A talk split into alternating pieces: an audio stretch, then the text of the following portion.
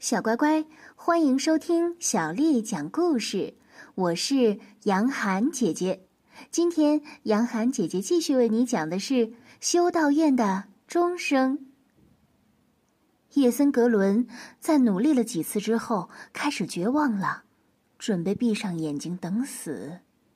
幸好，这时又发生了一件意想不到的事情，使得列娜的诡计没有得逞。原来，因为叶森格伦不懂打钟的技巧，他在乱拉乱拽的时候就差点把绳子给弄断了。现在他一急，乱蹦乱跳了起来，已经磨得很细的绳子就被拉断了，他被重重的摔到了地上，顿时眼冒金星，头破血流，还掉了很多毛，流了很多的血。匆匆赶来的修道士们，突然看见一只狼从钟里掉了下来，都吓了一跳，站在那里愣了一会儿。叶森格伦就抓住这个机会，拼命的逃走了。叶森格伦总算是不再迷迷糊糊了，是列娜骗他耍他，是他遭殃，故意叫他去冒险。而列娜自己却溜之大吉，毫无损失。叶森格伦带着一身的伤痛和血污，一瘸一拐的往回走。他发誓要报仇，要找狡猾阴险的列娜算账。他相信，他以后会找到机会的。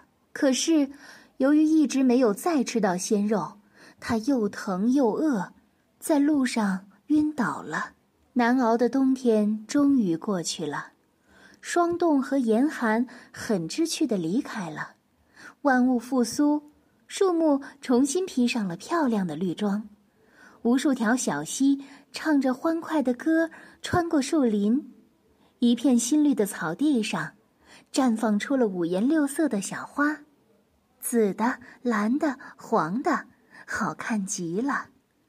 欢快的鸟雀叽叽喳喳的叫个不停，报告着春天的消息。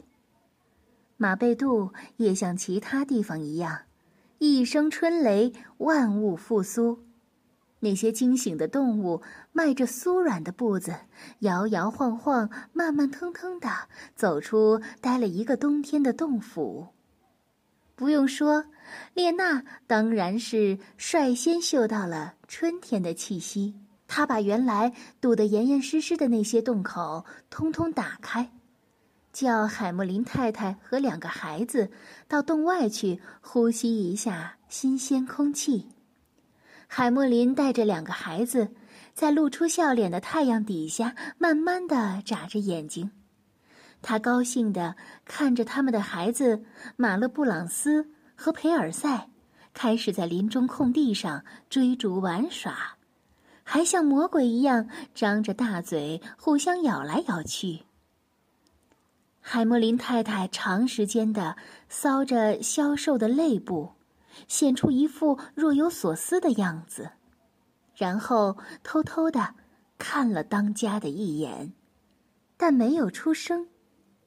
列娜叹着气，会意的说：“唉，我知道。”你那肚子一想吃的，不出五分钟，脸上就会露出那种地狱般的生活又要重新开始了。我到哪儿去找吃的东西呢？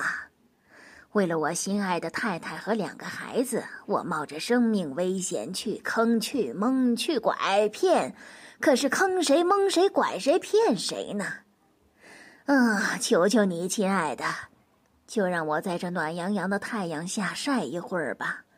我能活到现在，简直可以说就是个奇迹了。说完以后，列娜在林中空地上慢悠悠的转了一圈用鼻子嗅着那些新鲜的脚印。列娜无意中抬头发现，松鼠鲁瑟罗在树枝上跳来跳去。“嘿，漂亮的朋友！”列娜大声的对松鼠说。我们的林子里有什么新闻吗？一切都还是老样子吗？嗯，林子里万物复苏，大家都挺高兴的。您自己看看周围。嗯，还有什么吗？呃，比如说我的舅舅叶森格伦，他的近况如何呢？哦，叶森格伦先生的情况不大好，很少露面，几乎是足不出户的。您就别指望在短期之内能看见他从这儿经过了。您有什么话要捎给他吗？呃，哎，没有，我还是离他远点儿好。列娜笑着说完，他就走进了矮树林。列娜走了不多一会儿，就看到了前面的城堡，所有的农夫都在田里辛勤的劳动，他们的狗没有拴着。在篱笆那儿走来走去，看到眼前的情景，列娜不敢走出树林，只能在林子边上走走，嗅嗅随风飘来的气味。一听到狗叫声越来越近，就赶紧钻进树林。熊狗科尔托最喜欢吃的东西就是它的主人丢下的香肠。这一天早晨啊。女仆把香肠放到高高的窗台上，科尔托见了，献媚似的，一个劲儿的摇动着尾巴，兴奋的汪汪大叫。女仆说：“你急什么？还早着呢，待一会儿再吃吧。”科尔托趴在地上，呆呆的看着窗台上的香肠，愈发感到饥饿了。然而，他被链条锁着，动弹不得，只能唉声叹气，静静的等着。热腾腾的香肠的香气飘到了外面，正巧列娜经过这里，她耸了耸鼻子说：“嗯，好香啊！”不可抗拒的食欲使列娜走进散发出香气的地方。这一回。他又要凭着自己那套手法来弄一顿美美的早餐了。他走进科尔托的主人家，迎面看见熊猫踢培正在一棵大树底下睡着觉呢。列娜问：“喂，老朋友，这股香气是从你那儿飘来的吗？真诱人呐！”熊猫踢培懒懒的睁开眼睛，他抬起了头。对着风嗅了嗅，说道：“呀，真的很香呢。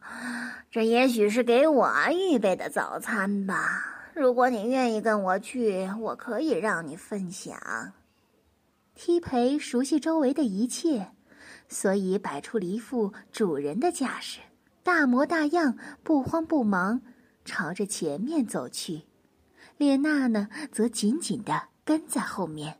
他们马上就到了那高高的窗台旁。看到熊狗科尔托正在发呆和叹气，梯培见状，恭恭敬敬的走上前问道：“亲爱的科尔托，你为什么叹气呀？”于是，科尔托百般委屈的讲述了他是如何看了嗅了香肠以后又吃不到香肠的事情。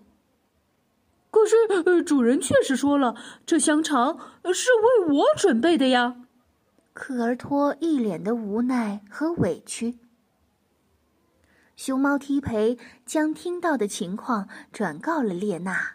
列娜转头对熊猫踢培说：“说实话，科尔托这家伙的确太不客气了。”你听他说了吗？这香肠是他的早餐，完全不把你放在眼里。因此，为了惩罚他的自私自利，我们两个要合作。我们拿到那根香肠，到你刚才打盹儿的地方，一块儿分享它吧。梯培认为这是个好主意，于是他们开始研究行动方案。他们是这样行动的：由梯培走到屋子里。跳上窗台，设法把那诱人的香肠扔到列娜面前，然后由列娜负责把香肠送到较远的地方等候提培，然后两人一起享用。熊狗科尔托发现提培和列娜抢走了他的早餐，便怒不可遏的狂叫乱跳，差点儿将链条都挣断了。这时，提培却发现列娜不守信用，叼着香肠拼命的逃走了。列娜居然出卖朋友，提培便马上反戈一击，转身向科尔托喊道：“我去为你追那个贼，把你的香肠夺回来。”列娜虽然狡猾，但是动作却不及熊猫提培那么敏捷。提培抄近路，很快就追上了列娜，然后轻轻的接近她。列娜正在得意香肠到了手，还可以独自享受的时候，突然察觉到提培正一声不响的在她旁边飞奔，她大吃了一惊，但表面上却还是假装镇静。边跑着边想着如何摆脱这只可恶的猫呢。小乖乖，今天的故事就为你讲到这儿了。如果你想听到更多的中文或者是英文的原版故事，欢迎添加小丽的微信公众号“爱读童书妈妈小丽”。接下来我要为你读今天的古诗词了。今天我要为你读的。是唐朝诗人孟郊写的《游子吟》。《游子吟》，唐·孟郊。慈母手中线，游子身上衣。临行密密缝，意恐迟迟归。谁言寸草心，报得三春晖。《游子吟》，孟郊。慈母手中线，游子身上衣。临行密密缝，意恐迟迟归。谁言寸草心，报得三春晖。《游子吟》，孟郊。慈母手中线，游子身上衣。临行密密缝，意恐迟迟归。谁言寸草心，报得三春晖。小乖乖，晚安。